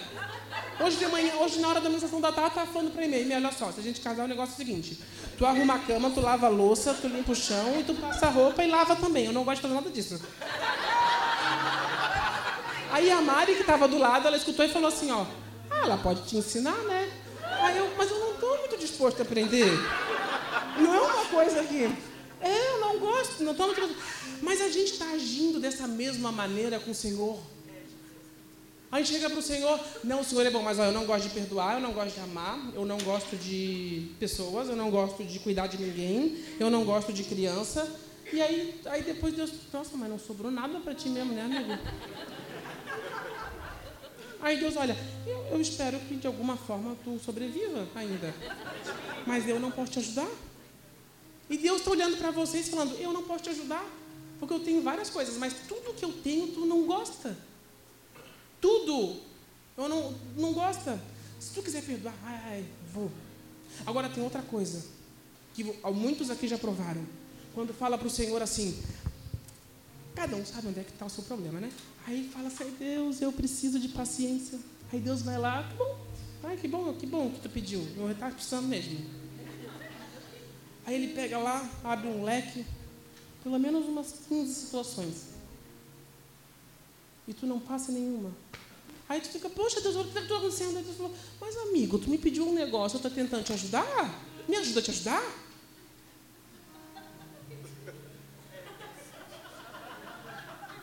Foi o que eu mandei para a Grace. Eu, Grace, a gente, né? A gente está bem? A Grace, assim, eu estava falando sobre. Dei uns recados para ela, por causa do negócio da comida, assim, de, de sexta-feira, para ela mandar o pessoal da Blue. Né, a Grace mandou uma mensagem assim para mim. Tiago, mas as pessoas precisam comer. Aí eu falei, gente, é impossível que a pessoa nunca conseguiu passar um. comer uma bolacha, comer. Eu não quero que a pessoa não coma. Mas na hora do culto, a pessoa ficar comendo é meio estranho. Mas assim, aí eu falei, Grace, é um domínio próprio? Come depois, come antes, come. Ah, não, não, eu não quero que a pessoa. Não, você está proibido. Mas o jejum também é de Deus. Só que a gente não está afim de ter domínio próprio. Imagina, eu me dominar, eu não consigo. Tu consegue dominar, Inês? Não responde. Porque tu é pastora, fica feio. É. é não, eu vou estar expondo, né? É, gente. É, aqui, ó. A primeira fileira é tudo certo. hum, é tudo. É. é, gente, não, tá tudo, tá tudo. Não, a primeira, a primeira até aqui. a primeira até o meu pai. Mas a gente não está disposto, Deus tem tudo nas mãos, tudo, tudo, tudo, tudo, tudo. Inclusive avançar em poder. E a gente se pergunta no dia de hoje por que, que a gente, Deus falou há tantos mil anos atrás que a gente ia ver maravilhas maiores do que ele fez. Quem é que fez coisa maior do que Jesus? Onde? Onde é que estão essas pessoas? O que comem? Sexta no Globo Repórter. Por quê? Por quê? Porque a gente não está disposto. Eu não estou disposto a fazer o que Deus quer. Eu acho bonito, eu acho legal quem consegue. Mas lavar, passar, limpar e arrumar a cama não é comigo. A gente está fazendo isso com Deus, só que com as coisas do Espírito. Alegria, paz, longanimidade, mansidão, domínio próprio, paciência e amor. É, não tem nada que eu quero.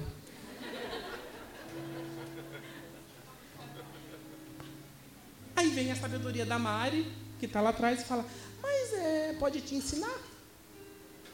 Mas eu não quero aprender. Você não quer aprender, a gente não quer aprender os frutos do Espírito, a gente quer decorar. Eu só decorei porque quando eu era criança, a gente conviveu numa igreja cheia de defeitos, mas eles realmente sabiam ensinar as crianças. E eu lembro de uma árvore com todos os frutos, só que a gente tinha medo, porque eles também eram assim: ó, no, se tu não decorar, porque acontecia, eu tinha um medo daquela salinha, porque também naquela igreja os pais disciplinavam. Se, se a professora falasse, ó, o teu filho não quis fazer nada hoje, os pais disciplinavam em casa. Hoje os pais estão nem aí. Vocês não estão nem aí se o teu filho, ele come o que ele quiser, ele faz o que ele quiser, ele fala o que ele quiser. E se não gostar, tu que vai pastar, não é o filho. Mas vocês não estão educando. Isso não é educação. Só que eu decorei, eu decorava tudo. Alegria, paz, longanimidade, própria paz amor. E aí quando, a minha, quando eu não acertava as coisas, e aí a, gente, a criança sempre acha que estão conversando com o pai com a mãe. Aí a mãe, como é que foi hoje? Deu, foi bom. Outra coisa, meu irmão ele sempre foi é, mais avantajado, né? Meu irmão era aquela criança que com 10 anos de idade, ele pegava assim, ele já tinha uma agenda, que eu não sei como é que uma criança de 10 anos tem uma agenda, o que, que ela faz com uma agenda. E aí ele pegava tópicos e ele falava assim, ó, das 8 às 8 e meia eu vou tomar café, das 8 e meia às 9 eu vou fazer tal coisa, aí das 9 às 10 e meia eu vou orar. Aí das 10 e meia até eu vou ler a Bíblia. Gente, ler a Bíblia é chato pra caramba. Oração, eu lembro que a gente tinha a porcaria de uma bicicleta doméstica que minha mãe nunca fez aquilo. E aí só que tinha um temporizador e eu tinha que orar 15 minutos, aquilo não apitava. Aquilo não apitava. E a minha mãe mandava eu e meu irmão ler o mesmo capítulo. O meu irmão, ele desbruxava, ele falava até o que o capítulo não estava dizendo. E aí, de repente, eu tinha que falar alguma coisa, mas não sobrava. Porque meu irmão, o meu irmão tinha falado tudo. E aí eu, eu mesmo assim, eu, tinha, eu não tinha lido com vontade, eu tinha fingido que tinha lido, ou eu não tinha entendido nada, porque a Bíblia não dá para entender muita coisa várias vezes, eu era uma criança. E aí, quando ela me via sair, eu falava assim: ó, ah, eu entendi tudo, mas não entendeu também. Eu acho que não tem nada para. Não tem a acrescentar. Não tem, meu irmão. Ele, né, a sabedoria estava ali voando e eu estava onde? Eu era, gente, eu era aquela outra criança. Gente, eu lembro que quando eu descobri antes dos meus pais que meu irmão estava escrevendo um livro. Porque meu irmão não saía daquele computador, eu era curioso. E aí eu lembro que eu salvei num disquete o livro dele. Uhum. Porque a gente tinha que ter, né? A gente tinha que ter coisas na mão. Ah, meu irmão faz isso? Ah, tu não vai? Eu tenho um livro teu, tal lá. E eu estava salvo num disquete. Sim. Porque o meu irmão, com, com 16, ele lançou, ele começou a escrever o livro dele com 14. É? 15? Com 16 tu lançou? 14. Anormal? Sempre foi. Sempre foi. Teve uma vez que eu fui para a direção do Adventista, nem lembro por quê. Aí eu cheguei lá me tremendo, porque eu sabia que ia apanhar em casa. E aí o... a diretora chegou para mim e falou assim: foi a única vez que eu fui para a direção. O teu irmão é uma pessoa tão exemplo. Calma, deixa eu continuar. Não, mas foi ele que me salvou, tenho que falar, é. Olha, por causa do teu irmão eu não vou falar para teus pais. Aí eu fiquei tão agradecido pelo meu irmão aquele dia. Eu fiquei assim, olha, meu irmão, continue assim, porque é assim que. Ah, eu ia apanhar de certeza. Só que meu irmão era o orgulho do Adventista, gente. Meu irmão, é sério, ele era aquele, ele era o orgulho do Adventista. Ele, né, com 14 anos, estava lançando livro. E eu era outra criança, né? Eu era criança normal. Eu era criança normal. Eu era, eu era criança, ele era, é, ele era isso aí. E, e aí minha mãe ficava tentando que eu chegasse nesse de ficar lendo e respondendo as coisas que ela fazia e, e tal. Mas o que, que eu quero falar para a gente não se, se perder? Eu decido estar ofendido, assim como eu decido perdoar.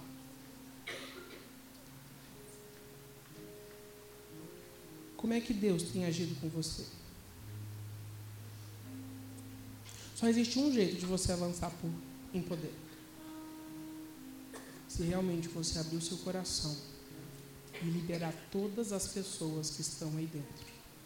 E eu sei que não são coisas boas nem pessoas que fizeram coisas boas. Porque a gente esquece das boas, incrível que pareça. A gente consegue guardar mais a ruim do que a boa. Porque as ruins a gente sabe o nome, o sobrenome, o CPF, onde mora, o que fez, onde é que está comendo ainda fala assim, hum, se tivesse arrependido, não agia assim. Porque a gente fica prestando atenção na pessoa, em tudo que ela faz, porque a gente está amargurado. E o que o Senhor está falando essa noite? Você está amargurado. Você não perdoou. Você está triste. Você está carregando um fardo. Mas Ele tem todas as ferramentas. E Ele tem todas essas ferramentas aqui essa noite. E se você quiser, Ele vai te ensinar a liberar pessoa por pessoa do teu coração. Porque quando o teu coração estiver livre, Deus vai falar: agora eu posso te usar em poder e você vai avançar. Não é sobre você, é sobre Ele. Não é sobre o que você fez e o que você falhou é sobre ter um coração arrependido e quebrantado. Amém? Queria orar agora então. Eu não vou mentir para vocês levantar como meu irmão faz, porque eu chato pra caramba, eu acho. Mas eu gosto de ti, mano. Ninguém olha pro irmão também, tá? Irmão gosta dessas coisas. Mas vamos fechar os nossos olhos. Deus, nós cremos na tua palavra. Deus, nós cremos no teu Espírito Santo. Nós sabemos que é o teu Espírito Santo que convence, que não são palavras, que não são canções, mas é único exclusivamente teu Espírito Santo, e nós sabemos que o Senhor quer fazer nas nossas vidas essa noite. Nós sabemos que o Senhor quer que nós venhamos juntos avançar em poder. Nós sabemos que o Senhor quer que todos os relacionamentos sejam sarados, curados e restaurados. Nós cremos que o Senhor tem poder para fazer todas as coisas, que nada é impossível ao Senhor. Mas nós queremos te dizer essa noite, Pai eu quero. Diga isso para o Senhor. Deus, eu quero. Eu sei que é difícil, Pai, mas eu quero. Me ensina a avançar em poder. Deus me ensina a perdoar. Deus me ensina a fazer as escolhas dos céus. Me ensina, Deus, a andar pelos frutos do Espírito. Deus me ensina a ter alegria, mesmo em meio ao caos. Me ensina, Deus, a viver em paz, mesmo que tudo esteja em guerra. Que o meu coração sinta paz. Deus, que o meu coração possa liberar cada pessoa que eu estou ofendido, que eu estou amargurado. Deus, age no meu coração, age na minha mente. Age, Deus, eu preciso do Senhor. Eu reconheço que nada eu sou sem o Senhor, Jesus.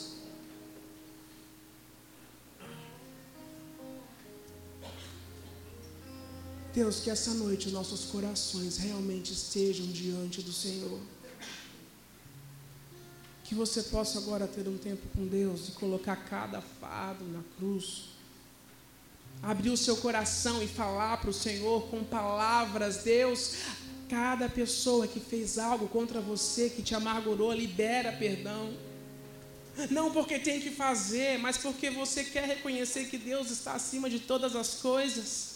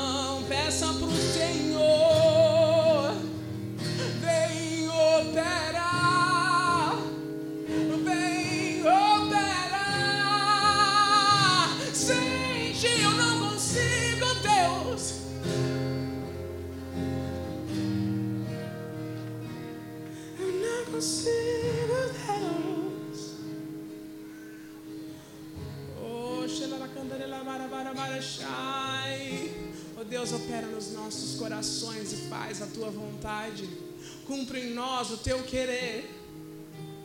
Cumpre em nós os teus mandamentos e os teus preceitos. Porque a tua vontade ela tem que ser estabelecida no meu coração.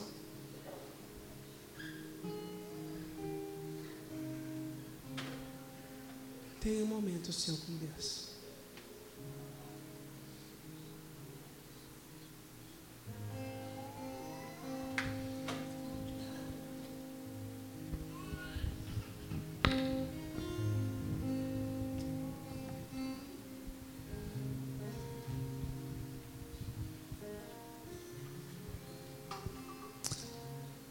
Palavra fala que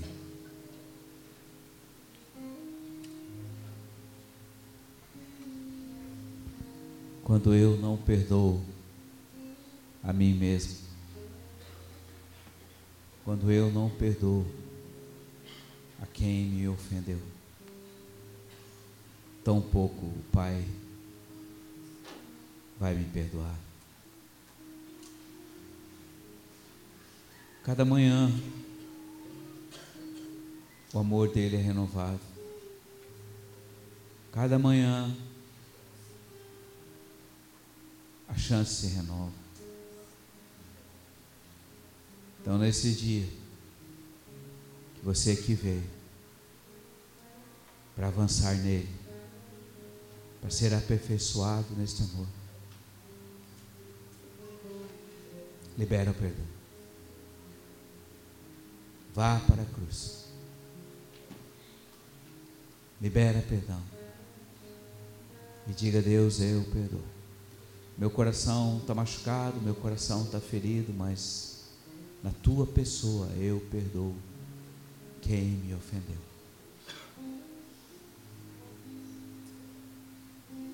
E ele diz algo para você. Ele diz que é graça dele sermos ofendidos por amor a ele. É graça dele sofrermos por ele para que possamos exercer a obediência do perdão. Maridos, mulheres, pais, filhos, irmãos. Deus quer ter livre acesso ao seu coração. Então, nesta noite, venha para Ele e derrube essa muralha, essa fortaleza do teu coração. E na pessoa dele, libere perdão em quem te ofendeu. Não segure mais, igreja. Não retenha mais. Assim como foste perdoado por Ele, faça a tua parte e alcançarás graça.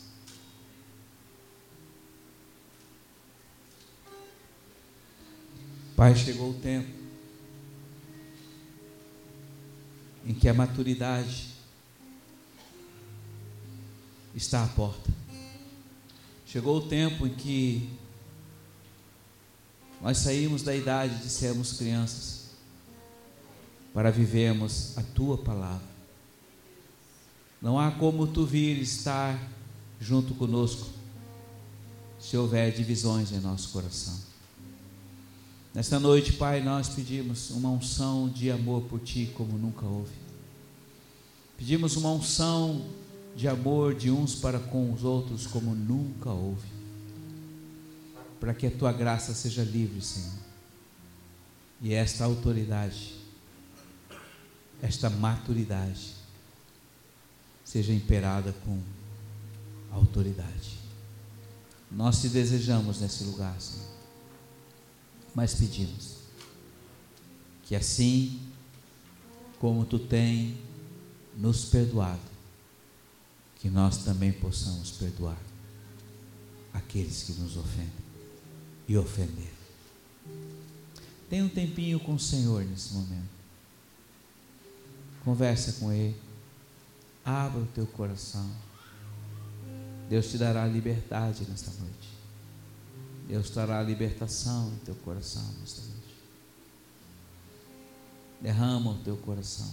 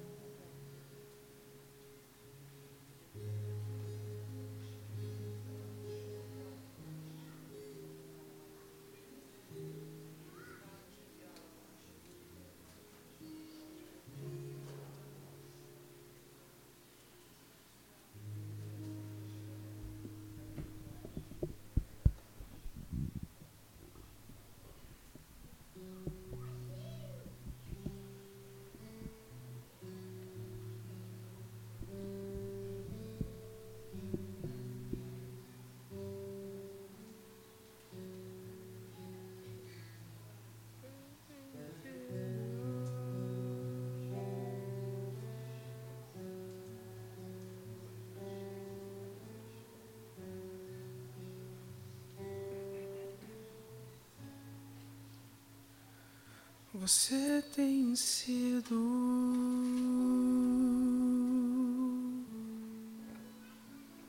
sempre será.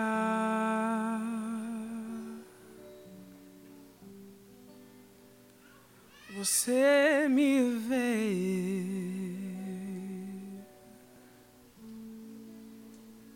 Sempre verá.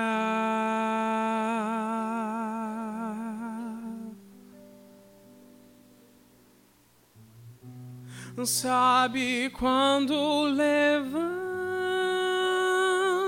e quando caio, quando eu venho e vou. Você vê tudo,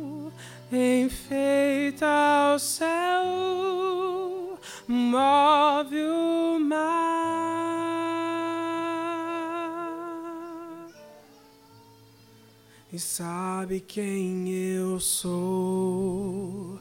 Oh, oh, oh, oh, oh, oh, sabe quem eu sou.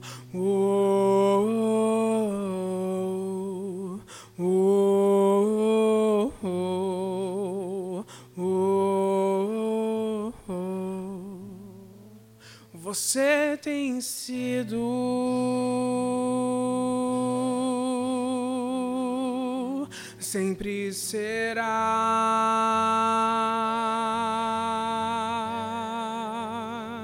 Você me vê,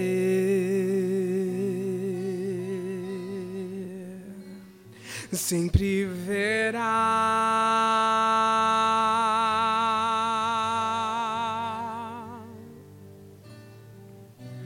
Sabe quando levanto quando caio, quando eu venho e vou. Você vê tudo, enfeita o céu, e move o mar.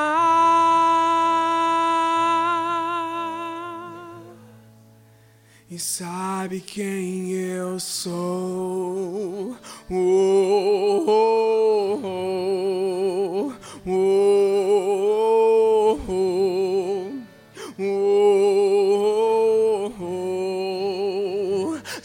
Quem eu sou?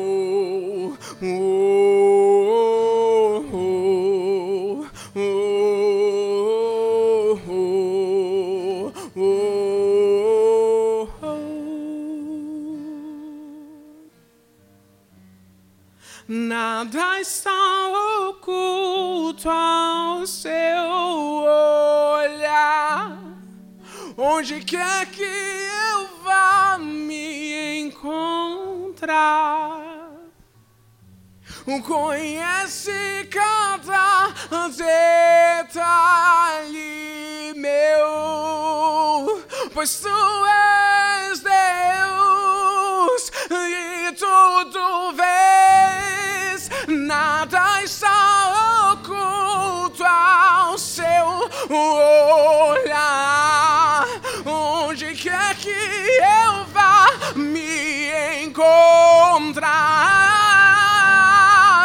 conheces cada detalhe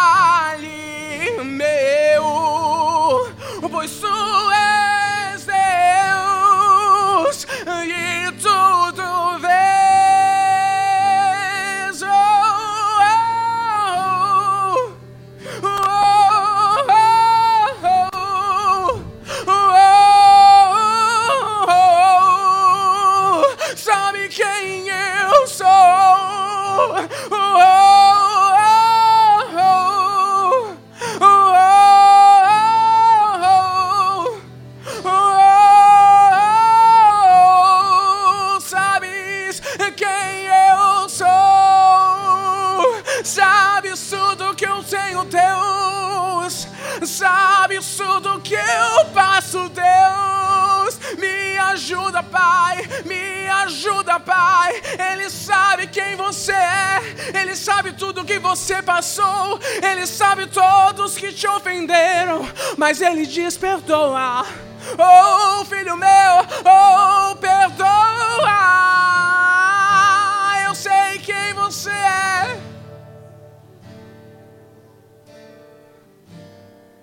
E quem você será?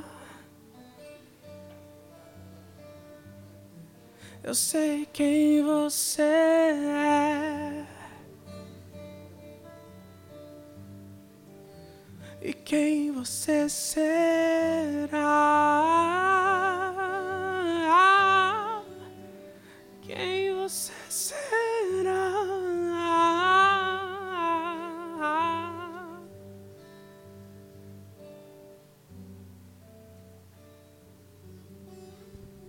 Pai, eis aí a tua noiva.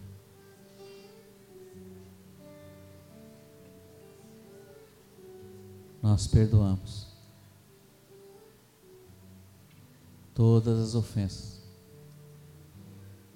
Nós nos perdoamos pelo que somos e deixamos de fazer. Nós recebemos o teu perdão, Jesus. E em tua pessoa nós liberamos. O teu sangue cobre toda a transgressão.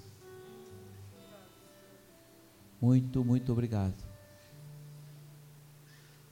Porque tu continuas falando. Muito obrigado. Porque nós estamos aqui para te obedecer. Obrigado, Jesus. Obrigado. Tu és bom. Talvez você tenha que falar com algumas pessoas. Eu digo, não deixe o sol se pôr sobre a vossa ira. Talvez você tenha que sentar com pessoas que você magoou, que você machucou, você feriu, você traiu. Esse é o momento de se reconciliar diante do Senhor. Cada um sabe de si. Talvez haja coisas que precisam ser restituídas. Então esse é o momento de você colocar isso diante de quem você ofendeu e perdoar. A palavra diz que aquele que confessa o seu pecado e abandona alcança a graça. Talvez você tenha debilidades em sua vida que comprometem o seu caráter, a sua integridade, na área da pornografia, da impureza sexual, na área da mentira, coisas que você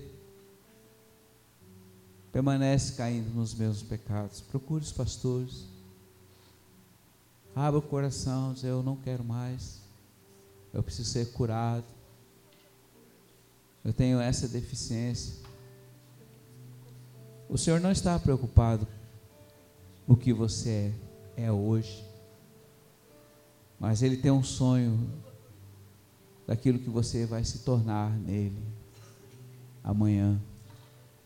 E se você está aqui nesta noite porque Ele tem esperança em você.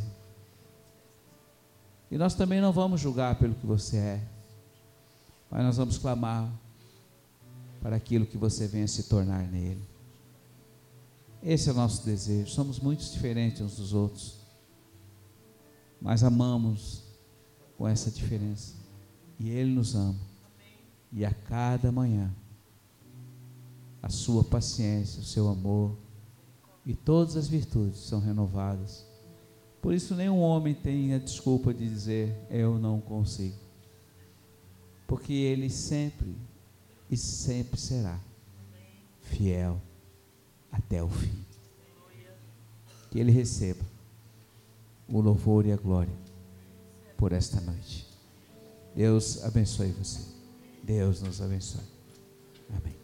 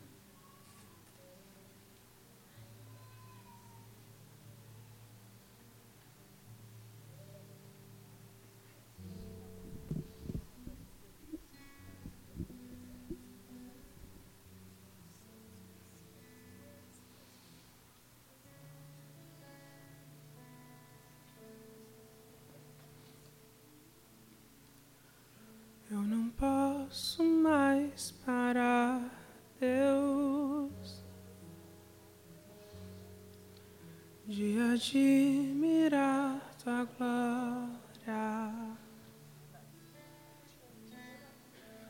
Eu não posso mais parar, Deus,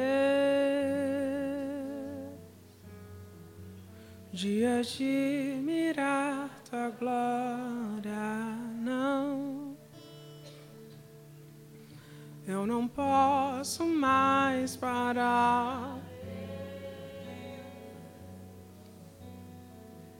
De admirar tua glória aqui nesse lugar. Eu não posso mais parar de, de admirar tua glória.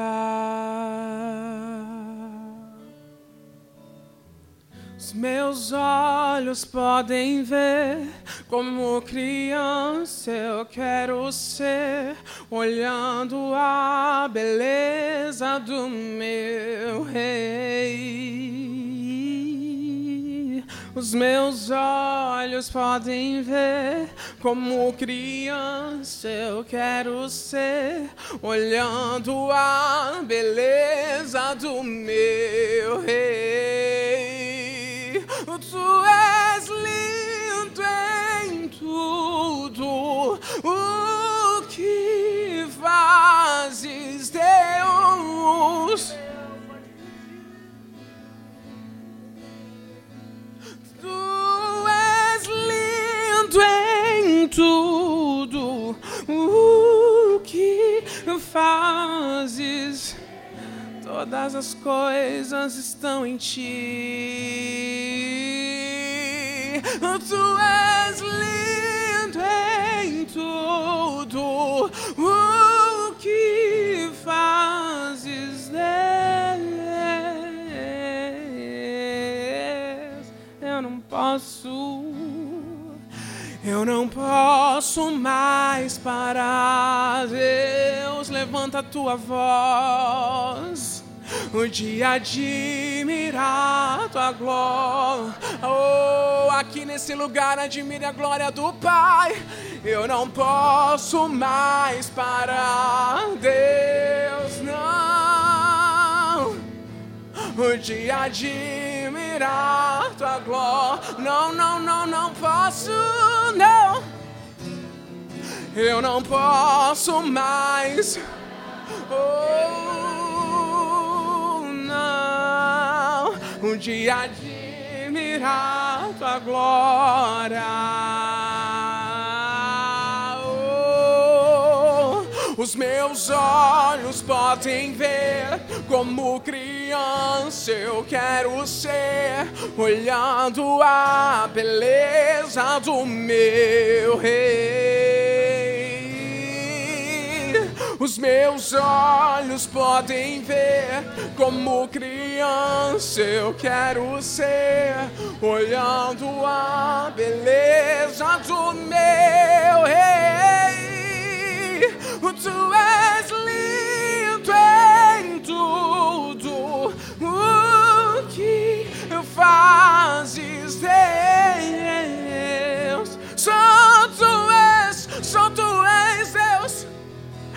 Tu és lindo em tudo o que fazes,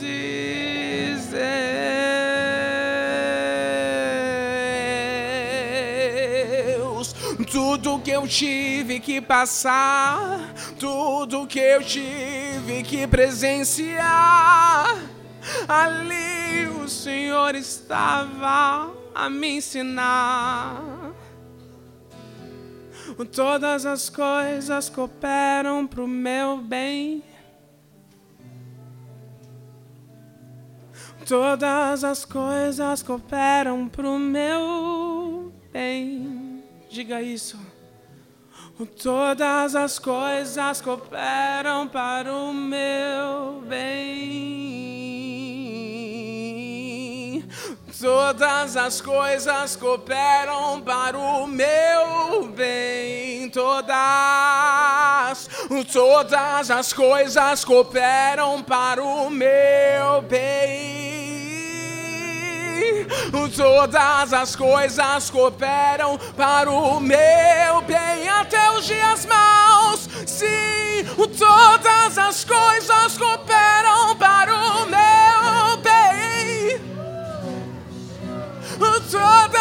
coisas cooperam para o meu bem. Tu és lindo em tudo o que fazes, Deus, em todas as coisas, em todas as coisas. Sim,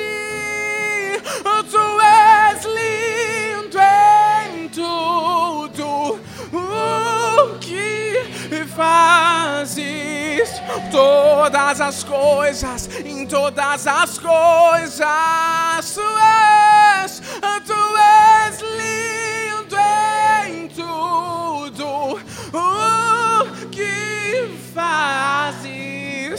Oh, só tu és Deus de todas as coisas, de todos os dias. Oh, cada aflição que eu tive que enfrentar, cada problema que eu tive que enfrentar, ainda assim o Senhor foi Deus e cuidou de mim. Tu és lindo em tudo o que fazes em todas as coisas, tu és Deus. Tu és lindo em tudo o que fazes, Deus.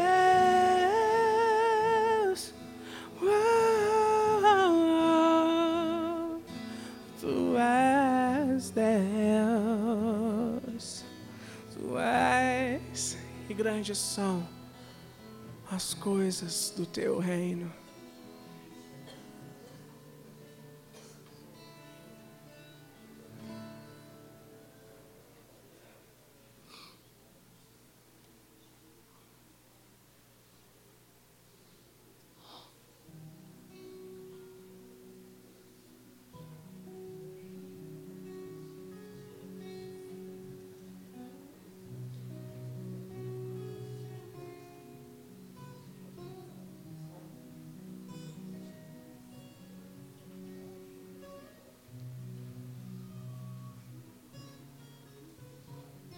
Grande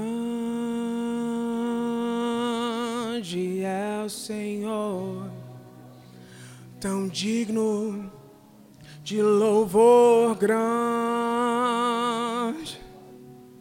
é o Senhor.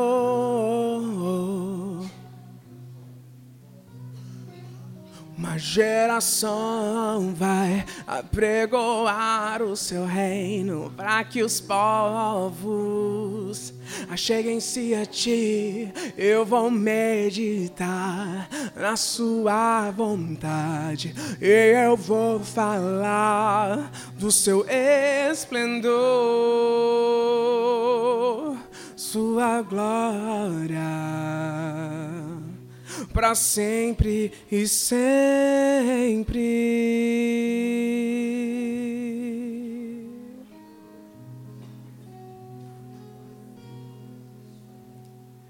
Eu louvarei a Deus.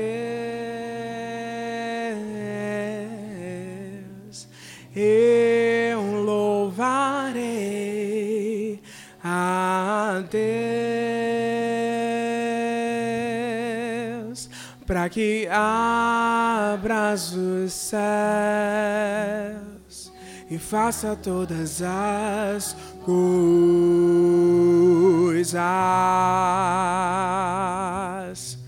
Meu Deus é o Rei.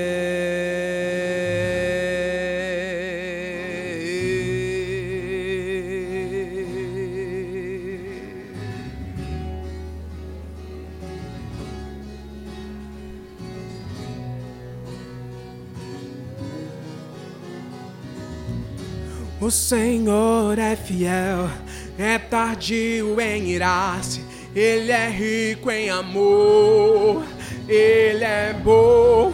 O Senhor é fiel, é tardio em irar-se, Ele é rico em amor, Ele é bom.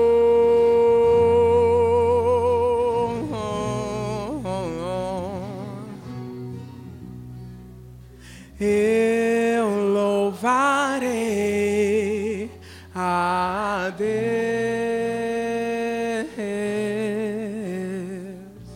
Eu louvarei a Deus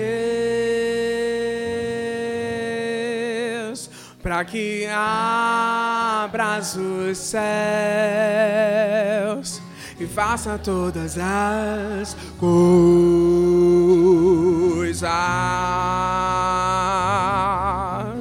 Meu Deus é o Rei.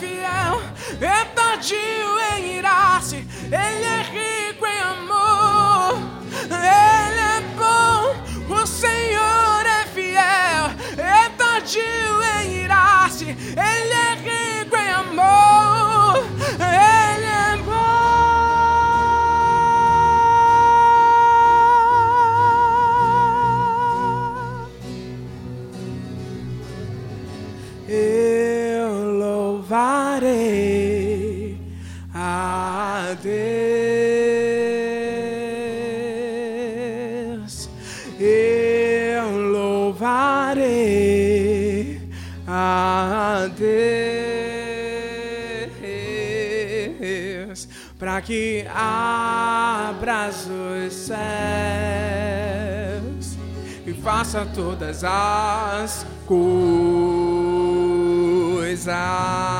Oh, para que abra sim, para que abra o céu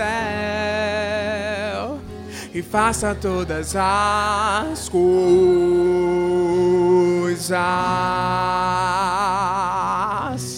Meu Deus é o Rei.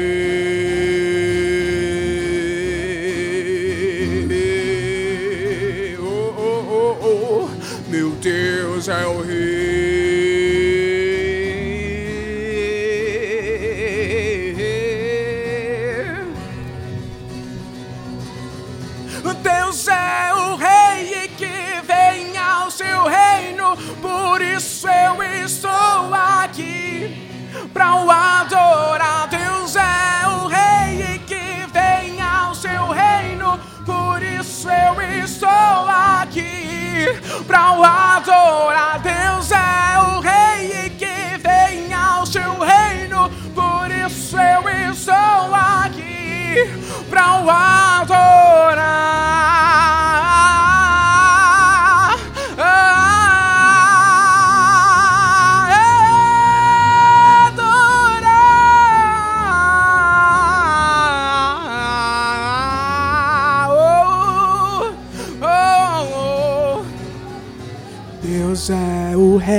que vem ao seu reino, por isso eu estou aqui para o adorar. Deus é o rei que vem ao seu reino, por isso eu estou aqui. Então adore a Deus. O Deus é o rei que vem ao seu reino, por isso eu estou. Oh, oh, oh. O Deus é o rei que vem ao seu reino, por isso eu estou aqui para o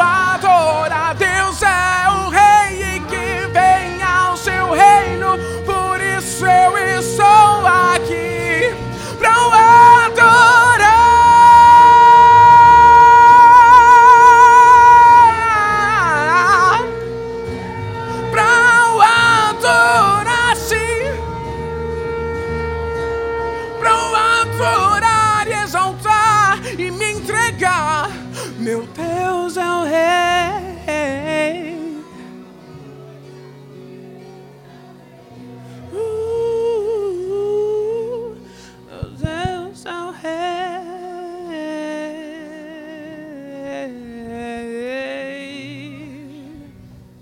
Pensa em tudo o que você ouviu no dia de hoje. Eu vou resumir para você em poucas frases. Há mais poder em Deus do que em todo o inferno há mais autoridade em Deus do que todo o inferno. Há mais perdão em Deus do que toda forma de pecado que você já cometeu ou pode cometer. E Deus, esse rei, escolheu habitar em você. Olhou para você e disse: É esse o tabernáculo que eu quero. Eu vou habitar nessa tenda. E esse Deus diz que sobre essa tenda não haverá encantamento te aposta da palavra. Tudo foi feito pela palavra. Tudo. E a palavra desse Deus está sendo determinada na tua vida hoje. Quando ele diz que eu sou te basta, não é um final de frase, é um início. Eu sou tudo em você. E você em mim pode todas as coisas. Tudo posso naquele que me fortalece. Tudo posso naquele que me fortalece, porque o que me fortalece é o poder do Deus Todo-Poderoso, Criador dos céus e da terra, o Senhor do universo, o arquiteto do universo, a pessoa de sabedoria, o leão da tribo de Judá. Ele é Deus. Ele é o meu Deus. Ele é o teu Deus. E o inferno não pode contra ele. Volta aqueles três dias. Volta. Aqueles três dias onde a terra parou. Ele venceu a morte. Ele venceu o inferno. Ele venceu a vida por mim e por você. Esse Deus Todo-Poderoso te deu uma espada, te deu uma armadura, te deu um escudo, te deu armas de guerra. Esse Deus trabalha em você como um oleiro todos os dias, completando a obra começada. Se deixe moldar por Ele. Perdão é uma escolha, mas não é uma opção. É diferente. Eu escolho perdoar, mas a minha opção nele é amar. E se há todo poder nele, se há toda a autoridade nele, se há todo o poder nele, se eu estou com ele, se a minha opção é ele, perdão é um ato de obediência ao Deus Todo-Poderoso. Perdoe quem precisar ser perdoado. Perdoe a você. Peça perdão porque nós decepcionamos, nós somos decepcionantes. Peça perdão e viva esse caminho sobremodo excelente. O Senhor nos deu uma saga, o Senhor nos deu um caminho, e Ele nos chama do povo do caminho, o povo dos montes. E Ele convoca o teu coração hoje ao coração de Davi. Juntos, num só corpo, num só espírito, num só coração, num só Senhor e Pai de todos nós. Ele convoca você hoje a um, uma comissão diferente. Não desista por qualquer coisa. Não troque a tua primogenitura por um prato de lentilha. Não troque o que o Senhor te deu. Ele confia em você. Ele acredita em você. a palavra para você hoje. Ele te ama. Porque você não foi feito pela palavra, foi feito pelas próprias mãos dele. E o Espírito de Deus sopra em você essa noite outra vez, trazendo vida e vida abundante.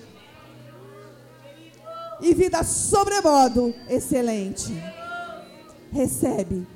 Recebe essa porção de poder, de autoridade, de graça, de perdão, de amor. Recebe.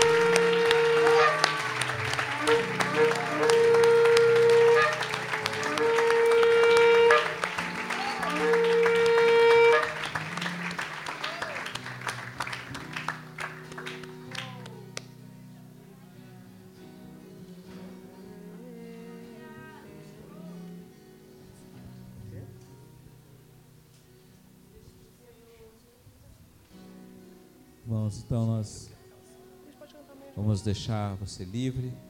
Vamos encerrar esse momento. Amanhã, café da manhã às 8 horas. Às 9 horas nós estamos aqui retornando para retomada das palavras, daquilo que Deus tem para nós nesses dias.